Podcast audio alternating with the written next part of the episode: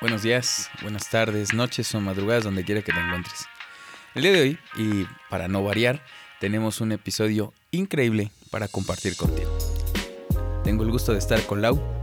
Lau Hernández, psicóloga, psicoterapeuta y vende mole los domingos.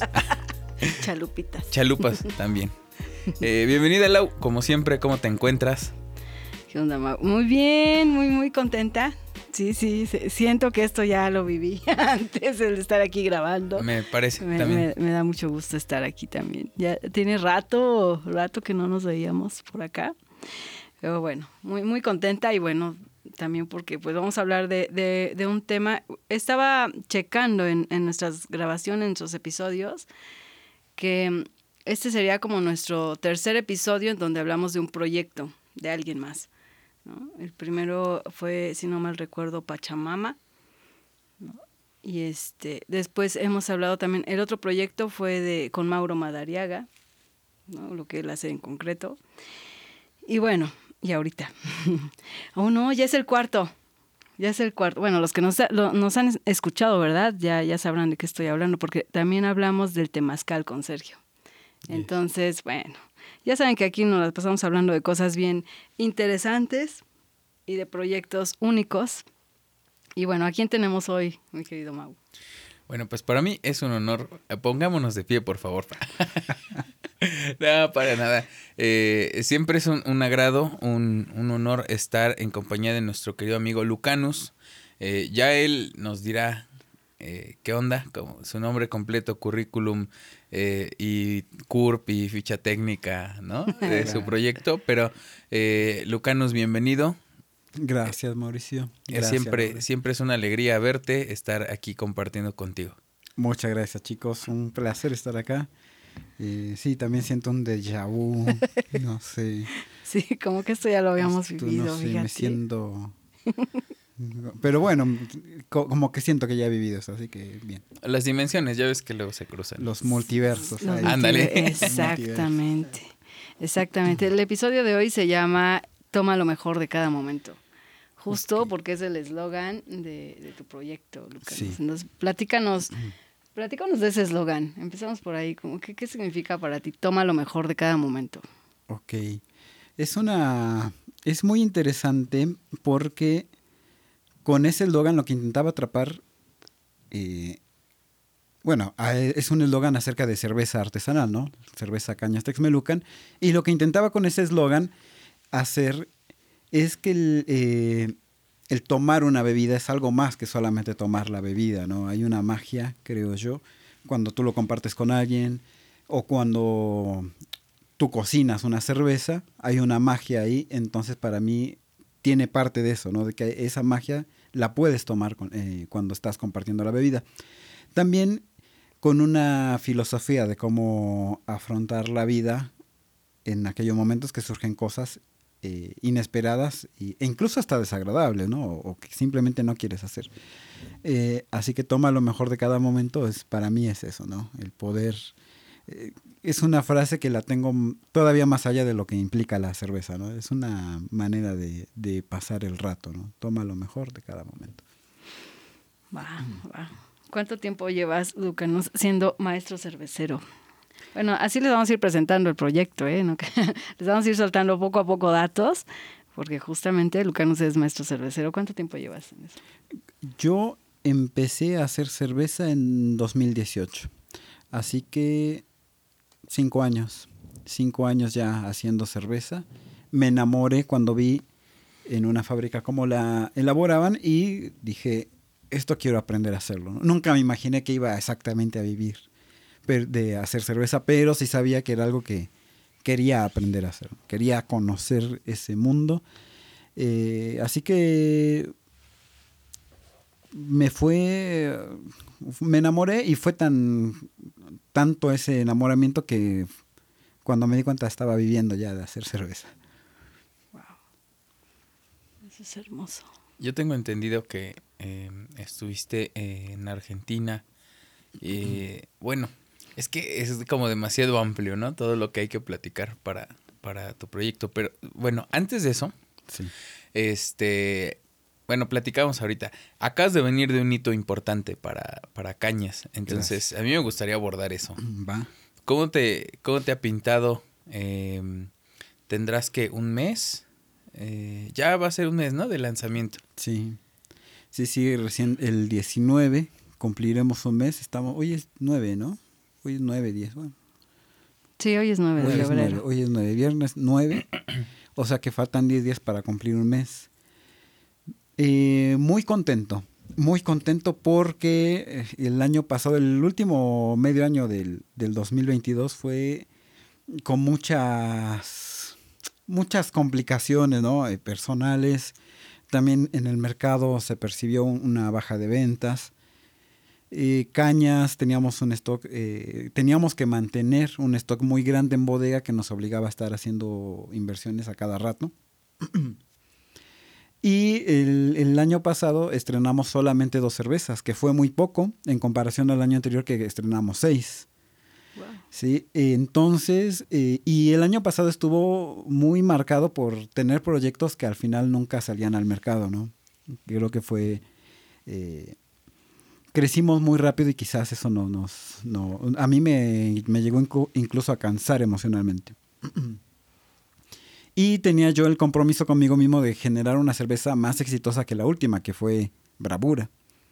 Sí, Bravura representaba el 50% de nuestras ventas y era algo muy complicado para mí tener una idea que superara aquella anterior. Bueno, y con todo ese cansancio emocional, pues fue peor. O sea, realmente sí hubo momentos donde se me tambaleaba un poco la fe y decía, bueno, ¿qué onda? No? ¿Hacia dónde tengo que ir? El mercado cambió mucho a partir de que se, lanza Bravura y el mercado nos exigía elegir entre vender poco a muy bajo precio o vender, eh, perdón, vender poco a un alto precio o al revés, ¿no? Vender más a un, a un bajo precio. Y ambas cosas eran muy complicadas, ¿no? Dar un salto definitivo. Y solamente una buena cerveza nos podía llevar al siguiente nivel. Esperaba hacer un lanzamiento en diciembre, que siempre fue el mes más comercial. Pero como les decía, ¿no? Bodega no estaba al 100%. De hecho, los últimos meses manejamos una bodega al 70%. No la podía llenar porque venía yo con un cansancio y un estrés muy, muy grande. En medio de ese estrés surge una idea, que es elaborar un- una bebida con granos de la región. Y desde que hice el mosto de prueba, me enamoré. Me enamoré esta vez de ese mosto de prueba y dije, me acuerdo que le dije a los más cercanos, esta es la cerveza que nos va a llevar al siguiente nivel. Eh, pasaron algunos meses, vino diciembre, tuvimos unas buenas, unas ventas decentes para hacer diciembre. No me enfoqué en, en vender lo que sabía que íbamos a vender, me enfoqué más en hacer un lanzamiento en enero, que parecía un poco loco porque enero siempre fue un mes muy bajo. ¿sí? En diciembre si hubiéramos hecho un lanzamiento hubiera sido yo creo que el doble o triple de exitoso. El problema era ver cómo afrontábamos un enero, donde normalmente el, el- todo lo que es cerveza artesanal, por no ser un eh, por no ser un, Producto. un producto de primera necesidad, pues siempre tienes una baja de venta. ¿no? Los años anteriores yo vendía mucho en diciembre y después en enero era un poco más complicado. Así que, bueno, eh, algunos, algunas voces cercanas me decían, no estrenes en enero, estrénalo en diciembre porque en enero no va a ser exitoso. ¿Sí? Pero bueno, afortunadamente creo que esta vez pude seguir a mi intuición y lo estrenamos el 19 de enero. Estrenamos dos cervezas. Ese día se terminaron los dos lotes que estrenamos. Hace un par de días se terminó el segundo lote de nuestra cerveza que se llama Encanto y estamos ya estrenando el tercer lote. Sí, son ventas, eh, la venta más rápida que hemos tenido. Hemos tenido un, un, enero muy activo en cuanto a ventas, afortunadamente después del lanzamiento. Así que es, es realmente un éxito, no solamente a nivel comercial, a nivel personal. Es, me siento recuperado de aquel, de aquel estrés, ¿no? Me siento eh, que he vuelto a ser yo y, y- y siento en este momento más claro el panorama hacia dónde hay que ir. Wow, entonces Encanto y Humo fueron las, o son las dos más recientes. Así es. Bueno, déjenme decirles que cerveza Cañas tiene, ¿cuántas son? Ocho, tenía antes de Encanto y Humo ocho personalidades. ¿no? Teníamos ocho, Bueno, que le llaman personalidades, ahorita nos vas a contar por qué. Claro. Pero bueno, son ocho sabores, ¿no? De cerveza. Sí, ocho variedades. ocho variedades. Y ya, ya por ser ocho, para mí, desde que conocí este el proyecto de cerveza cañas, yo decía, "Ay, ¿en serio? ¿Ocho?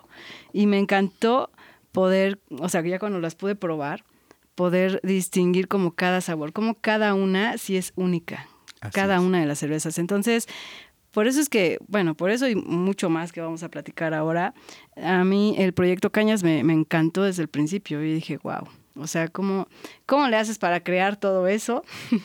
Así que para cocinar todas esas cervezas. Y, y bueno, ahorita ya son 10. Son diez. O sea, alguna vez me decías, pues es que eh, cuando la gente pruebe cañas, o sea, alguna le va a tener que gustar. Sí, ¿no? sí, alguna, le va- de, alguna de las 10, ya, ya te- son 10 opciones, ¿no? Entonces, bueno, ah, no sé si tengas alguna pregunta Mau, ahorita sobre las las las 10 opciones de cañas que nos tienen. Sí, antes de, eh, de continuar con esto, ¿nos puedes mencionar?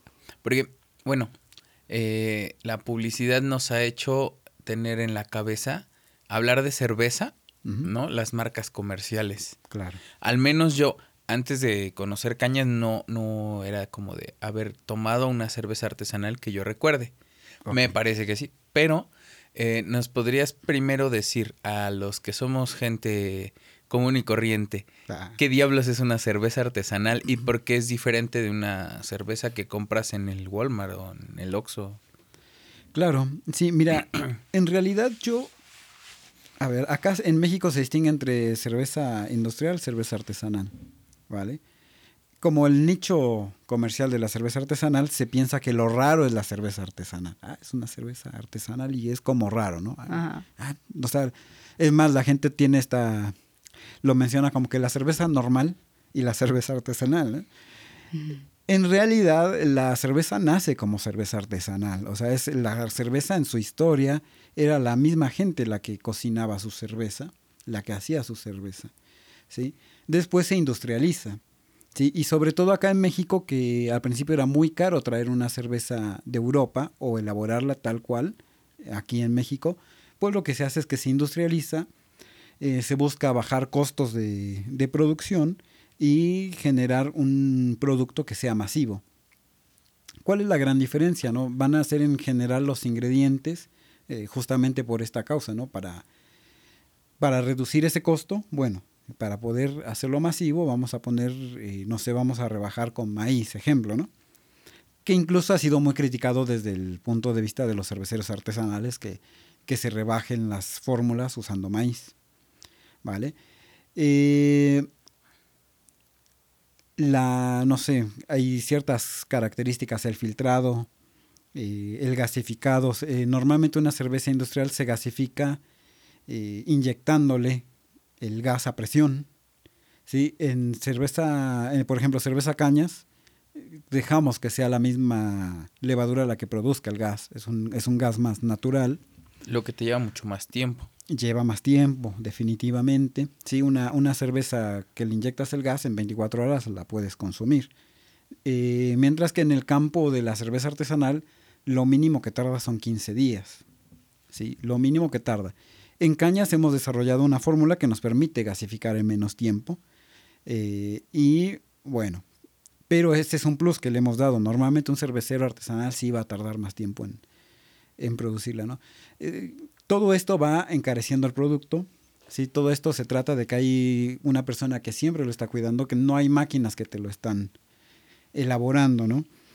Eh, pero también te da, justamente esa, es una de las ventajas, que organolépticamente es un producto, es una bebida más rica, ¿sí?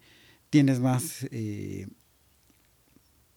probióticos, la presencia de los aromas, bueno, es muy, muy, muy distinta.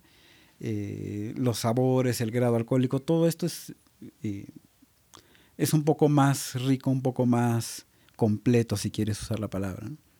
Sí, pero bueno, es- existe eso, ¿no? Eh, como si fuera cosa del otro mundo, este, cerveza normal, como le dicen, y cerveza artesanal. La realidad es que la cerveza nace artesanalmente, o sea, era la gente la que lo hacía. Y después se industrializó. Acá en México se hizo más famosa la cerveza industrializada. Y eso es todo, ¿no? Pero eh, quizás la más grande diferencia es el tipo de levadura que usamos, que son cepas distintas. Una cerveza lager, como su nombre indica, usa una levadura que trabaja de una manera, que es la levadura lager. Y Cañas Texmelucan se distingue por usar un tipo de cepas eh, tipo ale y que son que están usamos esas porque justamente trabajan en las condiciones eh, de San Martín Texmelucan de acuerdo a la sobre todo a la temperatura. Cerveza ale lager así es Ok, ¿hay algún otro dato que, que puedas decir, Lucano, sobre es decir, que la gente que, nos está escuchando pueda, pueda decir, en, el podcast, en Insight, aprendí eso de la cerveza artesanal. O sea, desde, ahorita ya diste, algunos, algunos datos, pero algo que digas, esto es clave para que la gente cuando, cuando ya o tome una cerveza artesanal o, o hable de la cerveza artesanal pueda decir, esto es la diferencia principal, digámoslo así, o esta es una característica indiscutible de una cerveza artesanal. Aparte del precio, ¿no? Sí, claro. el precio muy, muy importante, sí, sí, sí. Sí, eh, una característica de la cerveza artesanal también en general, y, a ver, de todas las cervezas, pero lo vas a notar más en la cerveza artesanal. O sea, la cerveza siempre se mide por rangos. ¿sí? El aroma está dentro de un rango, el color está dentro de un rango, los sabores, el grado alcohólico, o sea, todo esto va por rangos. Esto quiere decir que nunca una cerveza, sea industrial, sea artesanal, es exactamente la misma. Lo que, te está, lo que, lo que sí tiene que ser es estar dentro de ciertos parámetros para que sea de cierto o cual estilo. Pero en la cerveza artesanal, además, lo que tienes es que como son empresas normalmente más pequeñas, pues el maestro cervecero tiene más libertad de hacer cambios en las fórmulas. ¿sí? Entonces, digamos que cada cerveza artesanal, por más que si es un estilo ya definido, pues lo normal es que vas a encontrar que el maestro cervecero le puso un toque personal. Y esto es muy valioso. También en la, en la cerveza artesanal estás conociendo al maestro cervecero, ¿no? Eso es muy, muy importante también.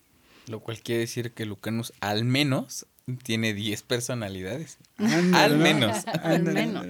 Sí, es un proceso, suena un proceso muy creativo, ¿no? Muy innovador. esto de producir cerveza artesanal. Qué, maravilla, porque sí es, a final de cuentas requieres, pues sí, aprender, requieres esta constancia, ¿no? Y estar, esto que decía, innovando. Sí. O sea, ella decía hace rato esto de las, de las ocho personalidades que tenía Cañas y ahora ya son diez. Y ahora ya vas por más, seguramente. Sí, sí, sí. Entonces, es, es maravilloso. Platícanos de, de estas diez personalidades hasta ahora. ¿Cuáles son? ¿Cuáles son? Mira, primero estrenamos una que se llama Ámbar, que es una cerveza clara Pale Ale, que es una clara clásica, digamos, pálida. Eh, también estrenamos, o sea, hace dos años, que estamos celebrando ya los dos años de la primera venta, estrenamos esa cerveza pálida con una cerveza roja, eh, que, es un, que es roja, no oscura, es una cerveza roja, eh, un poquito más amarga y con notas tostadas.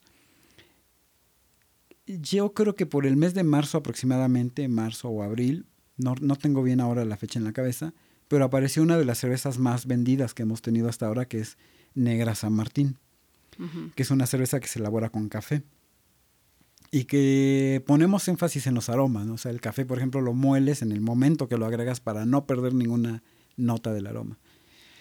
Esas, eh, esa fue el primer gran éxito, ¿sí? Después vino una cerveza con miel.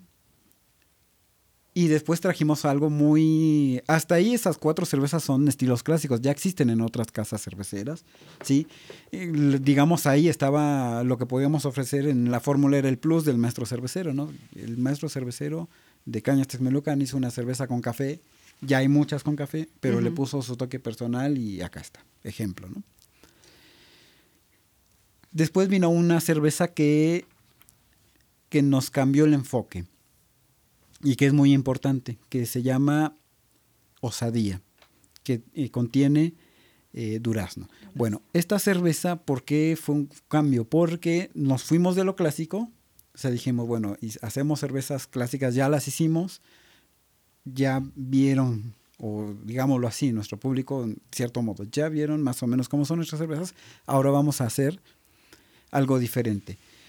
Los estilos clásicos que mencioné son más europeos, están pensados más para el paladar europeo. Entonces, cuando me doy cuenta que hay un paladar mexicano que también quiere probar cerveza artesanal, pero que necesitas atenderlo, o que yo sentí esa necesidad, necesito atender este, el paladar mexicano, más allá de cómo sean las cervezas europeas, que merecen todo mi respeto, pero acá en México tenemos un paladar muy peculiar, así que ahí me enfoqué a, a traer cosas distintas. Hicimos esta de durazno, que fue un éxito en su momento, y en diciembre del 2022 estrenamos cerveza Frida que además de, que tenía o que tiene pétalos y que tiene un aroma a pétalos, además de eso creo que Frida nos llevó un paso adelante porque ahí desarrollamos una técnica que se llama SMART. La técnica SMART la, la llamé así en, en, honor a San Martín Texmelucan y consiste en generar bebidas, en este caso cervezas, con muy alta eh, graduación alcohólica, Frida tiene 8, pero con cuerpos muy ligeros. Que eso en cerveza artesanal es muy complicado. Normalmente el, grado alcohólico va acompañado por el cuerpo, más grado, más cuerpo. Bueno, con la técnica SMART, además en, marzo del año pasado, 2022, estrenamos una cerveza que contiene menta. Y esa cerveza nos eh, llevó también a un nuevo nivel porque fue la primera cerveza pasteurizada. Como venía creciendo el tamaño de la bodega, necesitábamos garantizar que la cerveza que estuviera ahí pudiera perdurar en el tiempo. Así que empezamos a pasteurizar y la primera pasteurización fue en una cerveza de menta. Eh, unos meses después, en junio de 2022, pusimos en el mercado cerveza Bravura y cerveza Bravura se convirtió automáticamente en el 50% de nuestras ventas. La idea fue de los chicos de Mezcal Primera Generación que vinieron con la idea a, un servidor. Y bueno, hicimos una cerveza bastante balanceada, estamos muy contentos con el resultado y más contentos con las ventas, porque Bravura, quiero contarles que nunca tuvo un ocaso. Todas las demás anteriores tenían, no sé, ejemplo, tres meses de popularidad y después empezaban a bajar en ventas. Sí, y se acomodaban con el resto, no empezaban a estar parejas. Pero Bravura en seis meses nunca vio un ocaso. O sea, siempre se mantuvo en el 47-50% de nuestras ventas. Hasta ahora que pusimos dos nuevas cervezas, bueno, hay, hay una que se vende más que Bravura ya. Pero Bravura nunca bajó, no sé si me explico. sí, claro, nunca bajó su mantuvo Exactamente. En las ventas. Se quedó en vaca. Sí, sí, sí. claro, sí, sí, sí.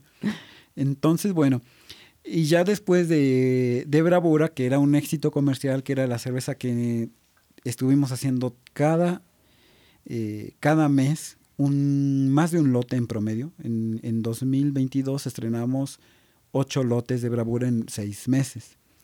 ¿sí? Eh, entonces, esa cantidad de cerveza Bravura es la que vendimos en medio año. Después de un éxito tan grande como Bravura, pues sí tenía yo que crear algo que me pudiera superar. ¿no? Para mí era muy importante eso, sentir que di un paso más. Yo bromeo con mis amigos y les digo, somos los Beatles de la cerveza. ¿no? Entonces yo me acordaba mucho de los Beatles que siempre tenían un hit y tenían otro al mes y tenían otro y, ¿no? Y entonces yo decía, bueno, necesitamos meter otro hit, a ver qué, ¿no? Y lo logramos con encanto, lo logramos. Wow. Wow, eh, ahorita que vas, vas describiendo los sabores, yo los recuerdo porque bueno, ya tuvimos la, dicha, ¿verdad? Del placer de, probar todas, todas las cañas. De, andar como en 10 degustaciones. Y, vamos a ese tema tan, tan padrísimo y tan, también se me hace muy innovador y, hermoso porque así conocimos la, la, el proyecto a través de las degustaciones que hace Cañas.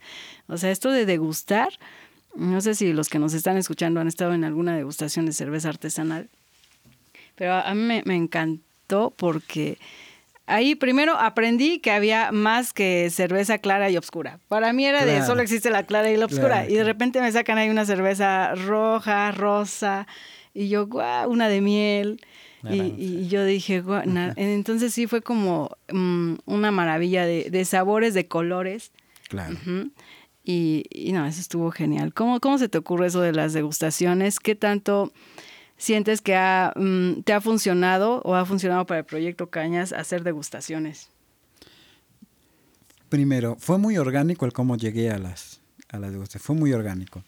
Porque yo cuando le vendía a alguien o llegaba a algún negocio y me preguntaban por la cerveza, pues lo lógico es que el dueño de los negocios pruebe la cerveza para que él pueda recomendarla. Claro. Así que lo que yo empezaba a hacer era con el dueño, este, bueno, llevo unas las botellas que tenía, o sea, de cada estilo, las abríamos, las íbamos probando. Para que no se desperdiciara, yo siempre le decía, mira, trae X cantidad de personas, pues para que también las prueben. Y, y yo me enamoré de ese feedback, justamente tiene que ver con lo que decía al principio, toma lo mejor de cada momento. Esa magia que sucedía cuando la gente iba probando las distintas cervezas Ajá. e iban eligiendo cada persona su favorita. Bueno, a mí me gustó más esta y a mí esta. Entonces los dueños de los negocios en general se quedaban con las que más habían visto que tenían eh, buen recibimiento, buena recepción, y con esas eh, cervezas las vendían. Y para ellos era muy fácil vender algo que habían probado que estaba bueno. Pero además yo me iba con la enorme satisfacción, además de cerrar una venta, de ver la cara de las personas después de probar cerveza cañas. Así que esas degustaciones fueron transformándose hasta que en, en el segundo semestre de, del 2022 lo que decidí fue crearlo ya como un evento, uh -huh. como distintos eventos privados. Bueno, pero espera, ¿qué, ¿qué, veías en las caras de los que probaban la cerveza? Veía... Yo sí sé. A ver qué. No, no, no. ¿Qué veías? Yo sí sé. No, hombre, no, yo lo que percibía en los rostros de las personas era que estaban conociendo algo nuevo. Uh -huh. ¿sí? Y para mí, eh, esa satisfacción de ver cómo se sorprendían por los aromas y cuando les cambiaba la cerveza, se volvían a sorprender por un nuevo aroma. sí, claro. Y les cambiaba la cerveza y se volvían a sorprender por un nuevo sabor.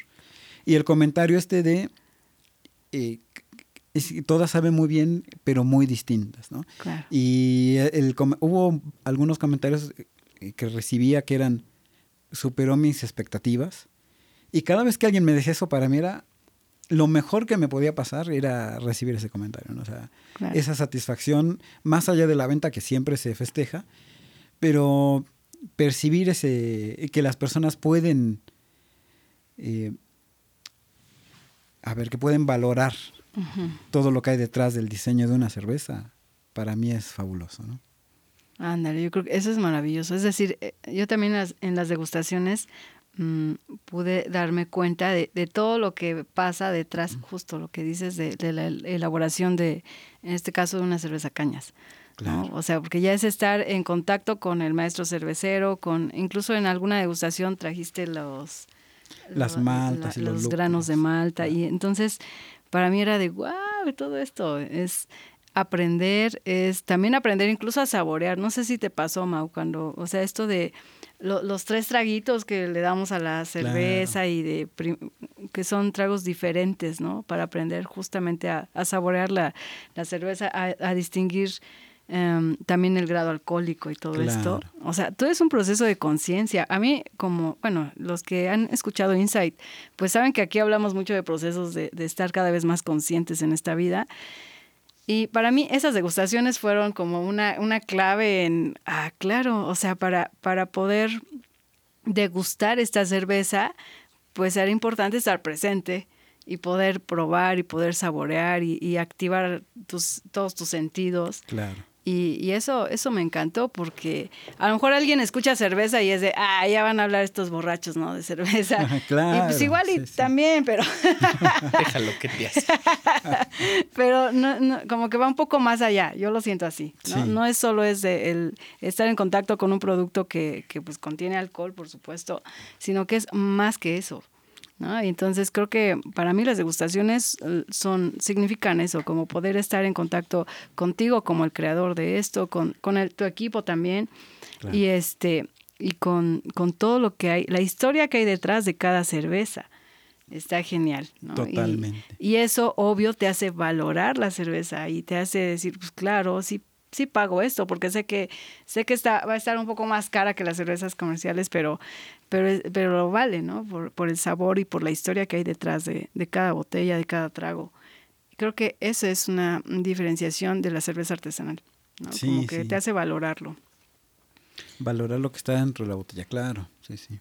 Sí, porque al- hay, hay como ocasiones en las que eh, puedes manejarte a granel, yo lo pondría así, ¿no?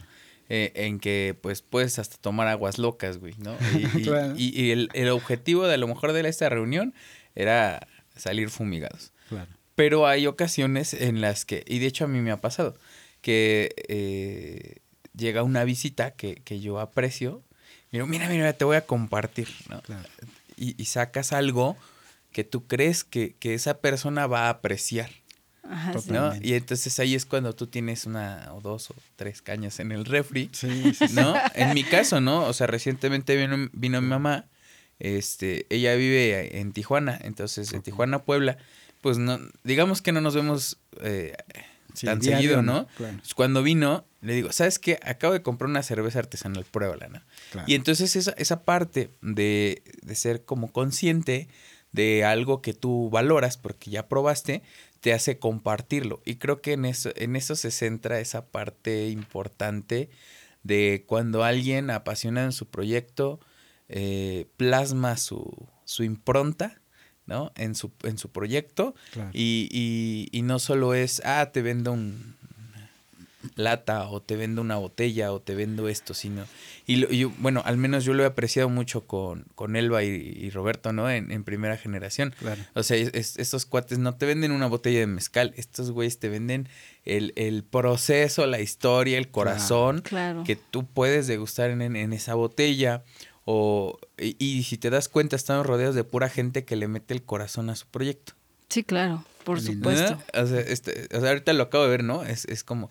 Y te decía, yo coincido desde el momento en que, en que dijiste, el ver la cara de la gente cuando prueba mi producto, este, es exactamente, o sea, yo lo sé, ¿no? Claro. Es cuando alguien me dice, oye, qué rico estuvo esto, ¿no? Eh, eh, y y en, eh, como dices, no celebras tanto el, ah, ya me eché un peso a la bolsa, sino que dices, qué padre que a alguien le gusta el corazón que yo puse en ese en ese producto. Al final es un producto, pero eh, en ese proyecto, ¿no? Claro. Sí, Cuando, sí, por supuesto. no sé, cuando te dicen, oye, este me sirvió mucho, no sé si, yo me imagino que te pasa mucho más, ¿no? Eh, que alguien te dice, oye, gracias porque tu acompañamiento me fue muy bien, Ajá, por- en psicoterapia sí. pude desarrollar, Sí, claro. o cuando le das como seguimiento ya después, ¿no? O en mi caso, ¿no? Que yo luego te comparto, ¿no? ¿Qué crees? Ya, eh, ¿te acuerdas que te hablé de esto y el otro? Y, y ahora ya lo, ya pasó esto y aquello, y dices, ah, este güey sí le sirvió, ¿no? Lo que hice. Sí, sí, definitivamente es, es poder conectar con esa, pues sí, con, con esa proyección que queremos dar o que hacemos con nuestros proyectos, ¿no? Que son bien distintos. Yo desde la psicoterapia o mis charlas de sex- educación sexual, tú desde la cocina, Mago, aquí en la Casa Roja y, y tus proyectos también de con los eventos. nosotras locuras. Claro. Claro. Y aquí pues también, este, pues obvio, Lucanos, tú con tu proyecto de cañas, ¿no? Yo creo que está, es, es- es maravilloso porque sí es... mm, en algún momento yo pensaba, ay, ¿qué vamos a hablar en el podcast? Estaría bien como, como la historia de cada una de las cervezas, porque ahorita dijiste como en general, ¿no? Sí, como, muy en general. como hablar de, de Frida, de Melissa, de, de Descaro y todas estas, pero, pero sí, yo creo que cada una tiene su historia bien particular. Sí, O sea, me, me encanta. Cuando yo digo que Frida, por ejemplo, está hecha con pétalos de rosa, Claro. la mayoría de gente dice, ¡ay, qué linda! ¿no? Porque Claro. generalmente pues lo comparto con mis amigas mujeres. Pero este, sí es así de, wow, ¿en serio de pétalos de rosa? Y Claro. así de, sí, claro. Y, y, y la de menta y cómo te deja bien fresca la boca y así. Entonces, sí, también yo hago un poco lo mismo que, que hace Mau. También yo tengo cañas ya en casa, en el refrigerador, porque sí sé que si llega alguna visita, y en mi familia también ya se hizo así como, ah, mira, pues ofrecemos una caña. Y está lindo. genial porque algo que tú mencionabas en alguna degustación, Lucanus, es que el, el significado, el, el significado también de poder compartir y vivir esto en, en sí, poder compartirlo, ¿no? Con, con más gente. Sí, ¿no? sí, Entonces, totalmente. ese es como un ingrediente bien interesante y básico, importante y hermoso. Sí, todo lo que sea comida, bebida, es muy lindo el compartirlo, todo lo que representa. Eh, y como decíamos al principio, ¿no? De ahí viene incluso el eslogan de toma lo mejor de cada momento. O sea, no tomes por tomar, toma lo mejor de cada momento. O sea, no es nada más que te tomes una bebida alcohólica. toma lo mejor. Sin despreciar las banqueteras, ¿eh? No, más vale. no, más, más vale. De hecho, ahí viene un, algo ahí para las banqueteras. No manches. Oye, oye, pero fíjate que es que así es nuestra cultura. Recientemente tuve una plática con, con algunas eh, personas cercanas y decían, es que nuestro lenguaje, ¿no? Siempre tratamos de, de, de, hablarnos en diminutivo o buscarle el nombre corto a las personas, ¿no? Eh, así es nuestra cultura. Y nuestra cultura asocia la comida y la bebida. Ahorita lo acabo de, Un insight. Nuestra cultura social, el mexicano, comida y bebida es compartir, festejar. Este, no, 10 de mayo, la comida con la mamá, el día del padre, la carne asada, el día del niño, el convivio del niño. O sea, asociamos las fechas importantes con compartir comida y bebida, porque en una fiesta mexicana no puede faltar la comida y la bebida. Sí, sí, claro. es verdad. Sí, claro. Y está, está bien interesante que también eh, el proyecto de Cañas, o sea, incluso que en el nombre le pones Cañas Texmelucan. Totalmente, o sea, ya está ahí como... Si, alguien que es de Texmelucan y todavía no prueba cañas, ya es de, no, pues ya tienes que ¿Es hacerlo. extranjero qué? ¿De, dónde eres entonces? pues sí, a mí me encantó también eso. Yo dije, ay, mira, le puso Texmelucan, o sea, así, directo. Sí, sí, Texmelucan es donde nací. Eh, y después, bueno, más grande me fui a, otro país, estuve allá. No es que me fue mal, pero fue muy lindo regresar a Texmelucan, que regresé por accidente, ¿eh? Ahí luego les cuento la historia. Anda. Deportado, ¿eh? Estaba haciendo mucho desmadre allá. Claro. pues, pues, cómo no si te fuiste a robar el know-how de la cerveza, güey. Ah, sí, sí, sí.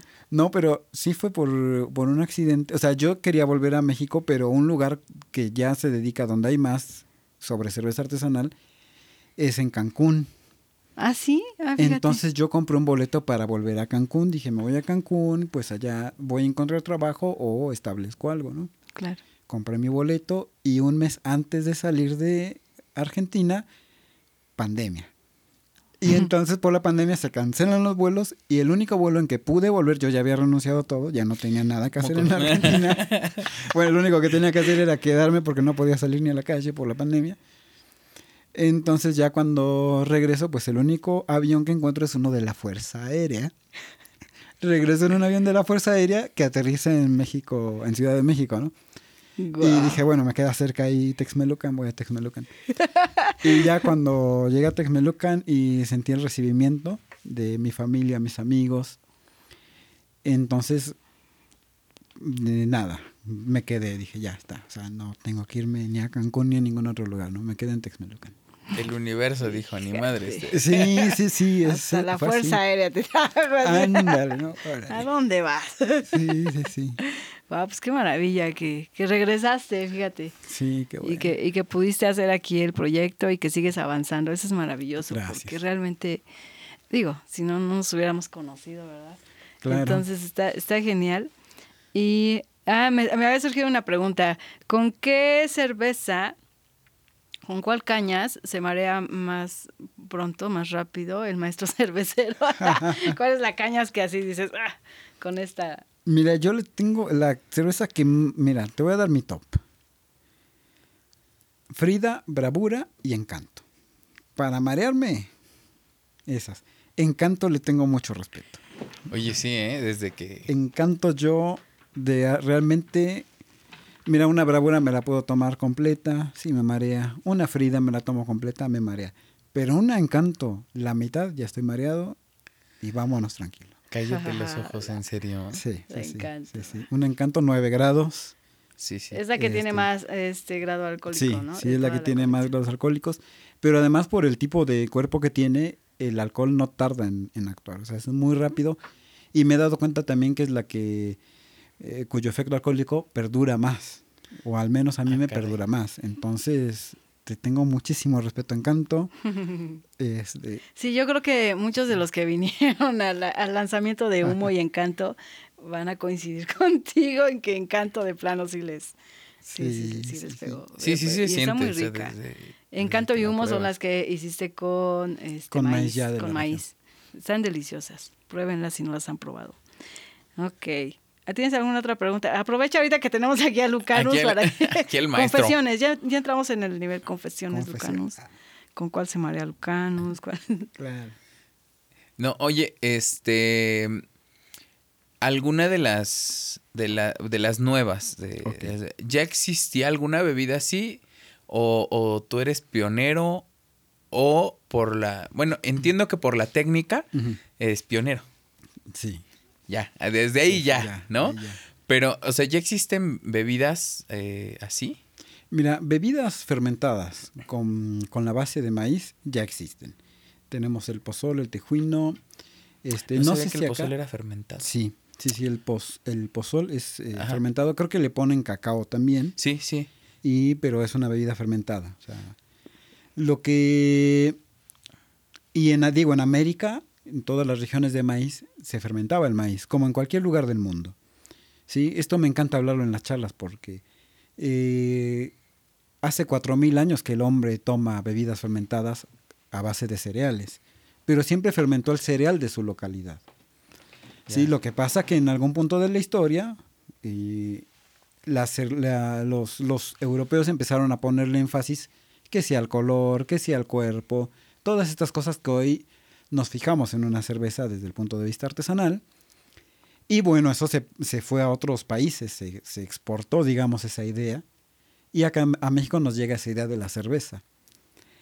Eh, pero bueno, eh, bebidas fermentadas a base de maíz ya, exist- ya existen. Lo que no existiera era una bebida fermentada con base de maíz o cereales regionales que eh, agregara estas técnicas europeas de clarificación, Mm, de cómo vas a hacer la maceración, cómo lo vas a lupular. O sea, eso no existe. Una bebida, un tejuino no lleva lúpulo. Un, eh, no sé, cualquier bebida que se te ocurra, el lúpulo es, se usa específicamente para la cerveza. Para la cerveza. El lúpulo Sí. es lo que le da como el sabor amarguito a la cerveza. Amargo, sí, le, da, le causa amargor y ciertas, ciertos aromas también. Eh, entonces eso no había, ¿sí? Incluso, eh, o sea, la cerveza siempre les decía al principio, ¿no? Que se veía con malos ojos usar maíz, ¿sí? Esto, esto está mal hecho cuando tú usas maíz sin decir que estás usando maíz, ¿sí? Pero hacer una maceración de maíz no es, no es tampoco... eh, no es complicado, ¿sí? Lo, digamos, lo, aquí lo, lo innovador es aplicar todas las técnicas europeas, incluso de gasificado, de pasteurizado, ¿sí? Para generar una bebida que sí es única en, en- en ese aspecto. Va, va, va. Y bueno, ya si anotamos una cosa más, la región donde vivimos, Texmelucan, tenemos una variedad inmensa de, por ejemplo, maíz de... eh, tenemos muchos colores, Sí, claro. Sí, entonces, ¿cómo? eh, yo cuando analicé este dato dije, bueno, ¿cómo si los anteriores, los que empezaron a, a fermentar, para empezar ni tenían termómetro? Mm, Sí, o sea, y nosotros nos en, la- en cuanto al- a las bebidas, en cuanto a la cerveza artesanal, ¿no? Pues usas un, un termómetro y tiene que estar a cierta temperatura. Y tienes que cuidarla mucho. O sea, tiene su razón de ser, hay que hacerlo para garantizar la calidad. Pero pensaba yo, bueno, ¿cómo lo ir a lo básico? Lo básico es, la gente usaba el grano de su región, punto. Y después esto le agregamos un poco de la escuela europea, ¿por qué no? Para enriquecerlo y generar bebidas muy diferentes. Así que eh, sí hay más o menos, a ver si no me perdí respondiendo, pero el- sí hay otras bebidas de maíz, pero esto es innovador por todas las técnicas que tiene. Claro. ¿sí? Y que tiene que ver mucho con lo, con, con lo que es el mexicano en esencia, que es un mestizo. Y que nunca hemos, o sea, a partir de la, de la colonización nunca dejamos de ser mestizos. Yo, Totalmente. aunque hay algunos puritanos, ¿no? Que se sienten los Sí, últimos herederos, ¿no? No, no, aunque pero- haya mayas, ¿no? De, generaciones que esos, digamos, se pudieron salvar. Pero al final de cuentas, eh, hay mayas que hablan español, entonces Exactamente. es mestizo, ya. ¿no? De hecho, Sí. así se llama la línea de estas cervezas, ¿no? Así se La llama esta familia, mestiza. este, este, línea o familia mestiza. Sí, entonces tenemos tres familias. La primera que le decía que eran las cervezas clásicas, la segunda que son las experimentales o exóticas, y esta que es la línea mestiza.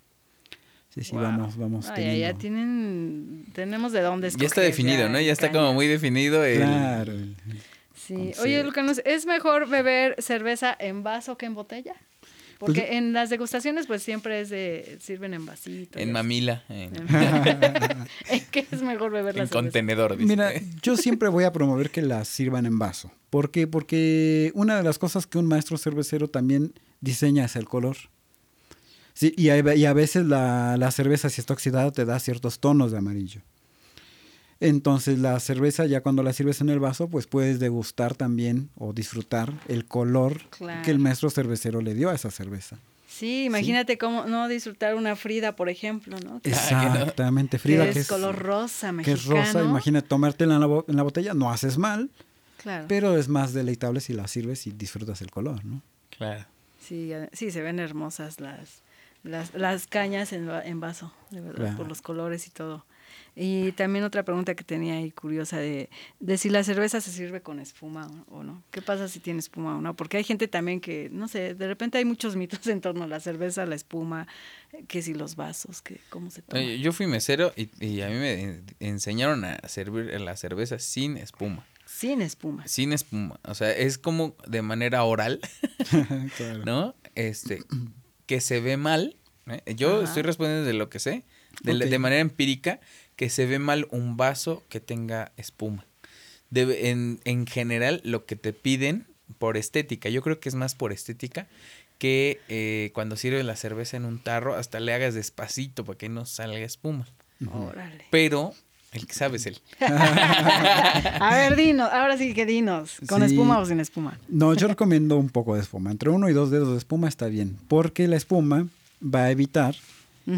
Que se oxide pronto. Entonces tú la puedes tomar despacio. Una cerveza, por ejemplo, de 9 grados, pues no necesitas tomártela rápido. O sea, entonces yo recomiendo entre uno y dos dedos de espuma, que ahí más o menos le vas calculando. Al servirla, como dice Mauricio, la sirves despacio. eh, y después, si te falta espuma, bueno, ya le mueves un poquito para que se forme la espuma. Pero servirla con mucha espuma también le estás quitando el gas. Ujú. ¿sí? Entonces eh, tampoco es buena idea que, que pase o que tengas mucha espuma en el vaso. Eh, pero sí yo recomendaría un poquito de espuma ahí. Un Y si- dedo, dos. Y si lleva gomitas y camarones. Chamoy. pues también ahí. La este. o mole. ponemos salsa mole, le ponemos. claro. Oye, ¿tú qué- de manera particular, ¿qué Ajá. opinas de eso? De las de la- micheladas. de las micheladas Micheladas, las exóticas. Sí, mira, pues es que yo creo que es parte, como decíamos, ¿no? Del- yo creo que también las bebidas son en cierto modo un lenguaje. Sí, es un lenguaje también. Entonces hay que, hay que aprenderlo, ¿no? Y yo soy honesto, no tomo micheladas, no, no, no, me- realmente a mí no me gusta el sabor de una michelada, lo digo con mucho respeto al que sí lo tome, ¿no? Ajá. Este, pero eh, comprendo que estoy en México, estamos en el país de la michelada, así que no me voy a escandalizar si alguien tomó una michelada o incluso no alguien tomó por ahí una bravura y se armó una michelada con la bravura, ¿no? O sea, está y me mandaron la foto y hasta la puse en- ahí en, en la página de Cañas. No la diseñé para eso, pero está buenísimo si alguien ya le puso un plus. Claro. Sí, Yo o sea, la probé con eh, sal de gusano mira y de está. chapulín. ¿Bravura? Bravura. Ah. Ah, Les mira. recordamos que Bravura es la cerveza que tiene mezcal. Claro, exactamente. Eh, exactamente, sí, es, es este. Pero o sea, aparte, ¿eh? No se No, no, no, y aunque se lo pongas, no importa. O sea, porque cada. Yo creo que también eso va enriqueciendo. Sí, o sea, yo la diseñé como para tomarla así. Eso va enriqueciendo a Lucanos. Véndenos. Ay, sí, yo escuché que digo, eso me va enriqueciendo. No, no, va enrique- Úselo para lo que quiera, pero compren caña. no, no, no. no Se bañen con cañas. Es que mira, la- yo siempre tengo esta anécdota ¿no? de, de los tacos árabes, que en realidad su- surgen del shawarma y porque los adaptan acá justamente en la ciudad de Puebla y dicen, bueno, para que se vendan en México hay que ponerles una salsa así Claro. picante. Y mira qué ricos son, yo los disfruto más, o sea, el shawarma también me gusta, ¿no? Pero yo realmente unos tacos árabes me encantan. Y si fuéramos puristas, diríamos, no, eso no se come así, se Debería come ser cordero. Para empezar, debería ser cordero, Ahí está, ¿no? O sea, Exactamente, no. exactamente, ¿no? Sí, Entonces yo que creo un- que en, en todo lo que sea creativo tengo una regla, es que nunca coartar una idea, ¿no? Eh, de hecho, es más, ya el- el, eh, las personas que les gusta la michelada, les digo más. Cerveza humo que recién estrenamos, por sus características, yo creo que les puede servir muy bien para una michelada. No sé, Ah, así muy que... bien. Tomen nota, cerveza humo. Sí, sí, sí, eso hagan experimentos y está buenísimo. Ah, sí, porque tiene como un toquecillo ahí de limón. Exactamente. Y mira que a mí me fastidia la cerveza con limón, Mira. pero me gustó. Sí, porque sabes que no es limón, es, es por una cuestión de No, los es lúpulos. Una cosa ahí Ah, que... Eso también me encanta de los sabores de cañas. De repente es de. Sabe a frutas, pero no tiene fruta. Claro, o sea, Como un O sabe, chavo del ocho, sabe a güey. chocolate, pero no tiene chocolate. Claro. Sabe a café, pero es de horchata. Claro. y sabe a fresa. Sí, sí, está genial. Sí, de verdad sí, sí. que es todo un mundo de sabores. Ahora sí, ya es un mundo de sabores, ya son Sí, 10 cervezas. Y está genial. En verdad que si no las han probado, que esperan. Ya, ya, ahorita, este, Lucanus, pues dinos en dónde pueden encontrar cerveza cañas aquí en San Martín. O si también fuera de San Martín las pueden encontrar, ¿en dónde? ¿Cuáles son tus puntos de venta? Mira, voy a mencionar eh, dos puntos de venta que realmente la gente los ubica muy bien. Primero, la Albertina, que está aquí, bueno, todo el mundo sabe, la mayoría donde está la Albertina, aquí en, en calle que es Libertad. ¿no? Libertad. Eh, Bueno, ahí eh, pueden conseguirla, realmente tienen de todas las cervezas que tengamos en bodega, siempre están ellos eh, abastecidos. También en Greenhouse, que es un lugar eh, muy referencial en cuanto a cerveza artesanal. Greenhouse también pueden encontrar cerveza cañas Texmelucan. Eh, allá mismo en San Lucas Atoyatenco, en Tiltic Café, ellos también tienen cerveza cañas Texmelucan. Y si entran a la página de Cañas van a poder ver otros puntos, que tenemos algunos cuantos, así que eh, ahí están a su disposición. O a- directamente a nuestro teléfono, si quieren algún pedido, no sé, un Six o algo así. Sí, los deja, darles tu teléfono en este momento. Anoten, por favor, para que así hagan sus pedidos de, de cañas. Claro que sí. 248-176-76-62. Así que ahí les vamos a responder y podemos acercarles la cerveza a, donde estén. Eh, y bueno, no sé si alguna... Mm, ¿no? ¿Algo La, página en Facebook es Claro. Cerveza Cañas Texmelucan, así la encuentran. Ahí está. Y bueno, también aquí en la Casa Roja les pueden dar informes también. Sí, Sí, totalmente. sí, sí. De Eh, hecho, ya Lucanus tiene eh, registro, ya es parte del inventario ¿De de, la la, Casa Casa, Roja? Roja. Claro, ya. Sí, ya. Estamos acá todo el tiempo. Sí, Y ya, de- ya es parte del activo fijo. Ok, Ah, bueno. Ya, ya en la declaración de 2022 ya te vamos a, A incluir. a incluir, sí. Ya, ya, este, ya el año que viene ya, ya este, empiezas a depreciar. No, no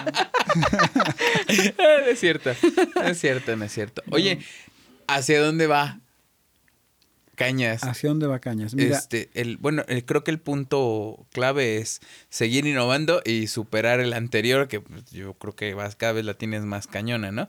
Pero ¿hacia dónde va? ¿Tú qué, qué ves hacia adelante para tu proyecto? Mira, ahora vamos a... Lo más importante en este momento para Cañas, el, el paso a dar, eh, es establecer, ya está establecido, es mantenerse como la marca número uno en cerveza artesanal localmente hablando. Pues eso ya. Eh, sí, pero mantenernos, te estoy hablando de que este año tendríamos que tener el doble de ventas que el año anterior, Claro. ¿vale? Eso sería mantenernos Rápido, ¿no? Rápido, sí. y fortalecer, sí, no, fortalecer el, el mercado desde donde nosotros podamos. Nuestro mercado de cerveza artesanal, fortalecerlo desde nos- donde nosotros podamos. ¿sí? Vamos a innovar todavía más. eh, ya se viene pronto una cerveza negra con sabor a cacao. Uy, Ya. qué rico. Sí, ya está en el fermentador. Pronto la vamos a estrenar. Eh, ahora en unos días vamos a estrenar una presentación en Caguama, por eso te hablaba de las banqueteras hace No rato. manches. Diría mi mamá, tú no tienes llenadera. Claro. claro. Una, una caguama que es edición limitada, solamente para festejar estos dos años de ventas. En abril vamos a ver con qué festejamos. En abril en la fundación de Cañas, el, el día que se inició Cañas, el 15.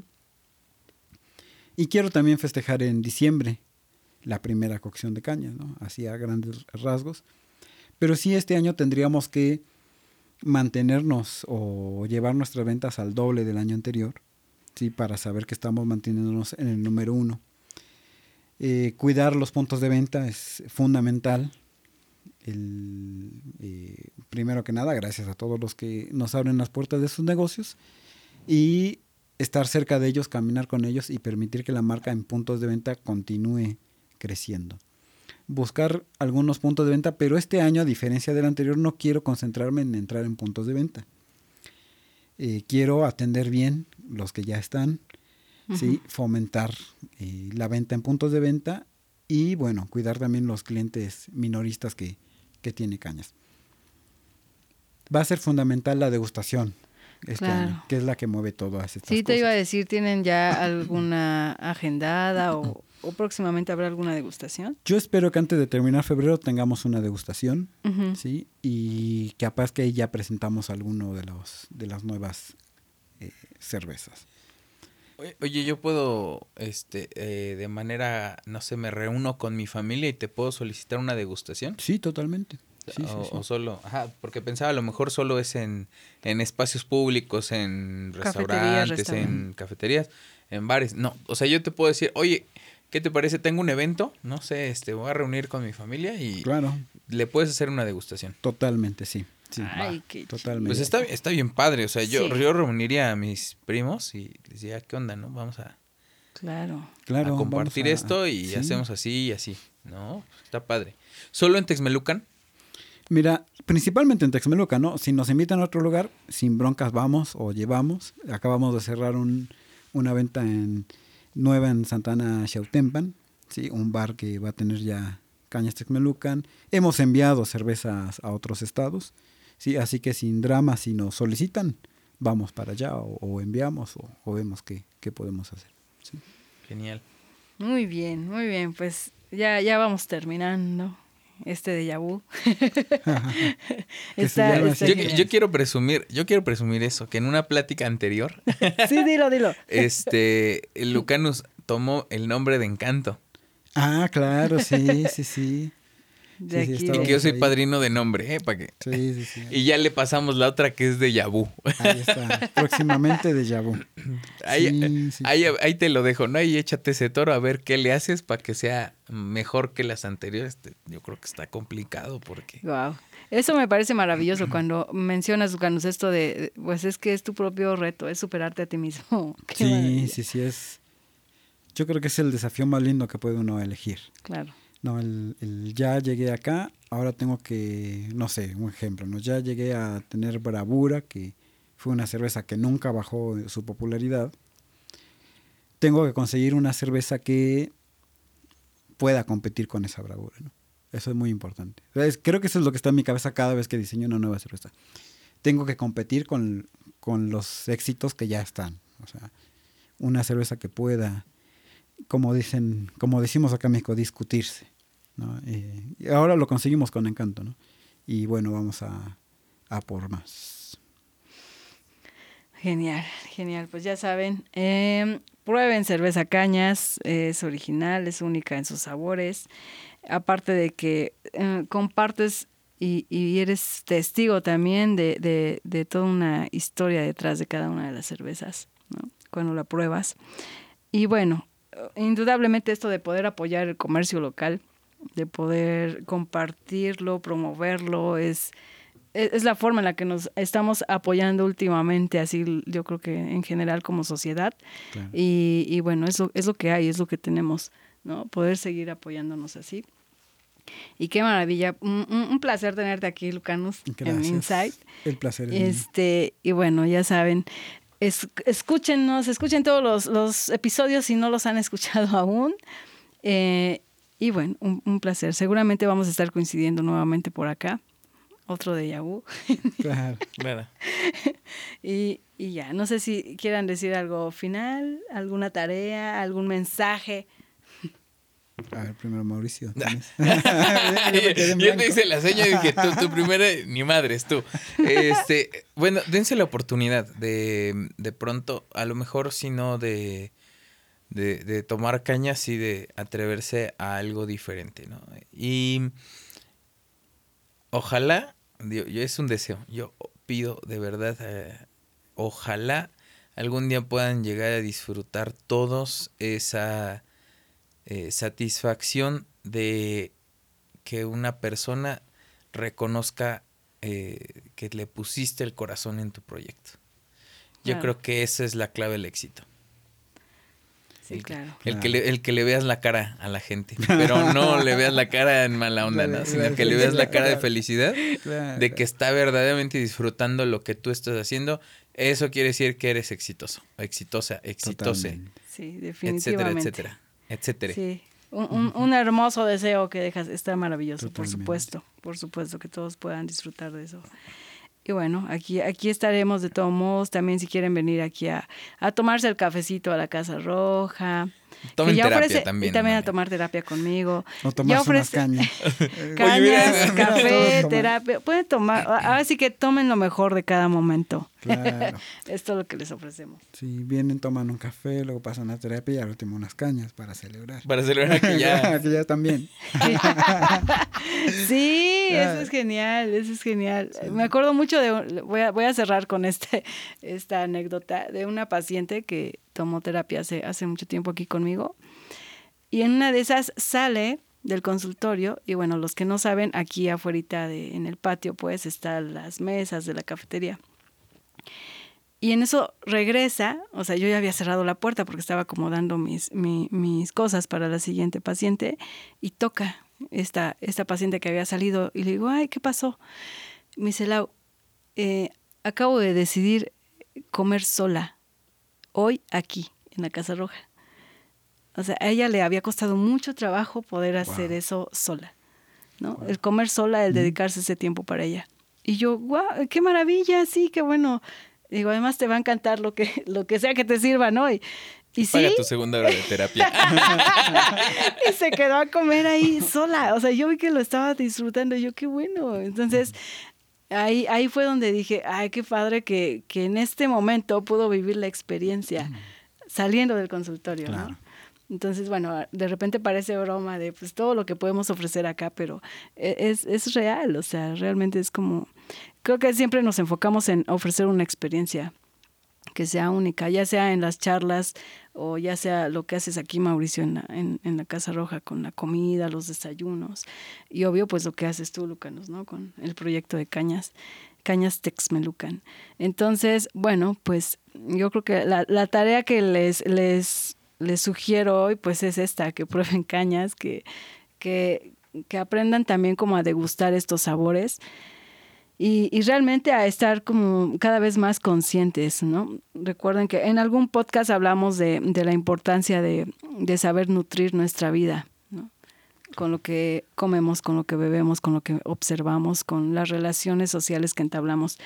Y bueno, yo creo que siempre nutrir, o mejor dicho, nutrir nuestra vida ahora con, con proyectos que sabemos que, que tienen corazón está maravilloso. Y bueno, Cañas es uno de esos proyectos. Entonces, bueno, muchísimas gracias por estar aquí, muchísimas gracias Ya también por yo. escucharnos. No, Ya me lo estoy censuraste. Ya me despidiendo, lo- me ya me estoy despidiendo yo. Ahorita, ahorita que dijiste de nutrición, la cerveza es nutritiva, la artesanal es nutritiva. Sí, sí, Así sí, que- por los probióticos. No tomen Yakult, tomen cerveza caña. cerveza Yakult. Ahora sí te paso el micrófono, ya, Luca, nos habla. Tú vas a terminar. No, es que tú vas a despedir. Yo no, voy a concluye, despedir yo. concluye. Digo yo. ¿no? Bueno, ya se acabó, bye. Ah, no es cierto. Y, y créanme que hoy, hoy no estamos tomando No, cañas. no, no, nos estamos dijimos, no, muy sobrios. Oye, el- desgraciadamente. sí. ¿Qué ibas a decir, Lucanos?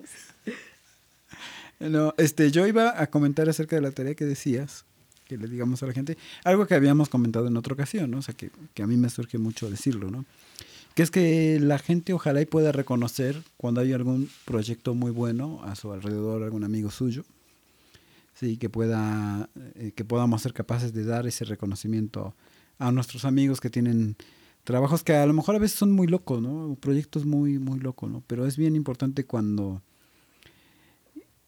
esa persona que está trabajando con justamente con poniéndole corazón a las cosas, cuando tú le das el reconocimiento de decirle, oye, qué bueno está lo que haces, eh, le puedes cambiar la vida a una persona. Así que bueno, eso nada más. Ahora sí, ya no, ya no le interrumpo. Ah, no, está perfecto. Sí, háganlo por favor. A veces sientes que vas contracorriente Sí, sí, sí. y, y necesitas el aliciente de que alguien te diga, hey, este, vas bien. Vas bien. Sí, sí, sí. Y también si alguno de nuestros amigos tiene un proyecto que es muy loco y siente que está yendo contracorriente, que se acuerde que los grandes genios siempre lo hicieron así. ¿no? Siempre en algún momento tuvieron que ir a contracorriente y es riesgoso, pero vale mucho la pena. Sí, ya en el camino te encuentras más locos que Claro. comparten. Es un hecho. Sí, sí. Vale Aquí por la- lo menos vale hay gloria. cuatro. Sí. Pues muchas gracias y muchas gracias Edgar también por recibirnos Ahí aquí. está el buen Edgar. Igual si quieren venir aquí a, a- a- a grabar. Contraten a 73 Studio, por favor. 7-3 Estudio. así. Oh, a ver, Ah, Edgar, sí, sí, contraten a sí. Edgar también para, eh, si quieren, eh, a un saxofonista y maravilloso en sus fiestas. El mejor. El- Sí, No es un saxofonista, es el mejor. Sí, sí, sí, totalmente. Recomendadísimo. Sí, eh, en cualquier parte de la República, este, así como oh, todos nuestros proyectos que salen de, de las fronteras, ¿no? Oh, sí, ya, ya te volviste nacional. Nacional. claro. Muy bien, pues un placer. Muchísimas gracias por escucharnos, muchísimas gracias por estar aquí. Gracias nuevamente, Lucanos. Gracias a ustedes, Laura, Mauricio, Edgar. Pues muchas gracias por compartir lo más valioso que tienes, que es tu tiempo. Te recordamos que nos puedes escuchar a través de Spotify y cualquier plataforma de podcast. Nos vemos en la siguiente. Es mejor, eh, perdón, digo, nos escuchamos en la siguiente. Adiós. Bye. Chao.